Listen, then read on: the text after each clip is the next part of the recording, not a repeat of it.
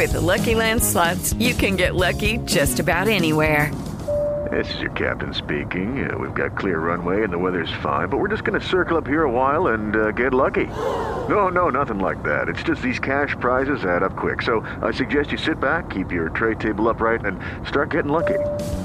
Play for free at LuckyLandSlots.com. Are you feeling lucky? No purchase necessary. Void where prohibited by law. 18 plus terms and conditions apply. See website for details.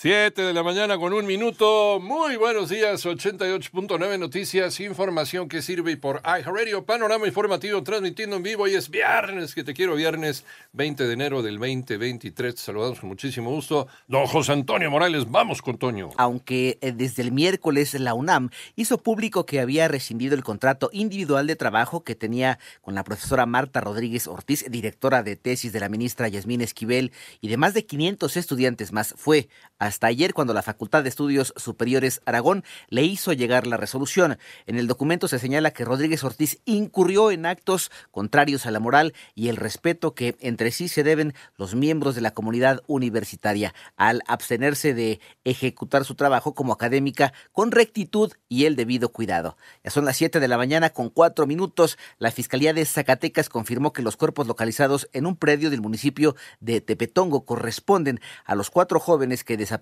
en la carretera eh, Huejuquilla, eh, Jerez. Esto fue el 25 de diciembre pasado. Por otro lado, un tribunal otorgó un amparo al exdirector de Pemex, Emilio Lozoya, y ordenó que se revise la medida que lo mantiene en el reclusorio norte por el caso Odebrecht. Y anoche, un hombre y tres mujeres fueron asesinados a balazos al interior de su domicilio en Playa del Carmen, en Quintana Roo. Revisa tu cuenta, porque las Afores cerraron 2022 con pérdidas millonarias. María Inés Camacho. La CONSAR informó que debido a las condiciones adversas del mercado, desde el 16 de diciembre del año pasado, tomó medidas para suspender los traspasos de afores por un periodo de tres meses con la finalidad de salvaguardar los ahorros de los trabajadores. En un comunicado explicó que al cierre del 2022, más de 3 millones de trabajadores se cambiaron de administradora. Agregó que la volatilidad que se ha vivido en el mercado financiero provocó el año pasado minusvalías históricas por 215.477 millones de pesos, tratándose de la cifra más alta desde que las administradoras de fondos para el retiro operan en México. Asimismo, informó que 1.9 millones de cuentavientes recurrieron a los retiros por desempleo. 88.9 Noticias, María Inés Camacho Romero. Vamos a la información internacional.